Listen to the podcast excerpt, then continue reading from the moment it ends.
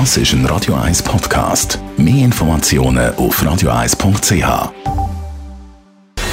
Gesundheit und Wissenschaft auf Radio 1. Unterstützt vom Kopfwehzentrum Irlande Zürich. www.kopfwww.ch bei uns in der Schweiz haben wir in dieser Pandemiezeit versucht, wenn immer wie irgendwie möglich die Schulen offen zu behalten. In anderen Ländern hat das aber ganz anders ausgesehen. Da sind die Schulen nicht nur im ersten Lockdown zu gewesen, sondern sind immer wieder zugegangen. Zum Teil in gewissen Ländern sind die Schulen immer noch zu, über ein halbes Jahr, mehr als ein halbes Jahr.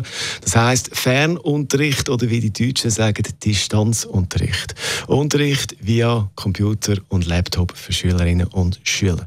Eine Studie von der Goethe-Universität jetzt Frankfurt hat jetzt ganz verschiedene Länder angeschaut, wie das äh, gelaufen ist mit dem Fernunterricht im letzten Frühling und kommt zu einem heftigen Schluss, wenn es um Kompetenzentwicklung geht von den Schülerinnen und Schülern. Da ist etwa gleich viel passiert wie normalerweise in der Sommerferien. Also praktisch nichts. Man hat sich den Distanz- oder den Fernunterricht, wenn es nach dieser Studie geht, auch gerade können schenken. Ein desaströses bzw. desaströses Zeugnis also für den Fernunterricht vom letzten Frühling und die Studie und natürlich auch andere Folgen im Zusammenhang mit der Pandemiezeit werden wir natürlich noch ab und zu mal drüber reden. Radio 1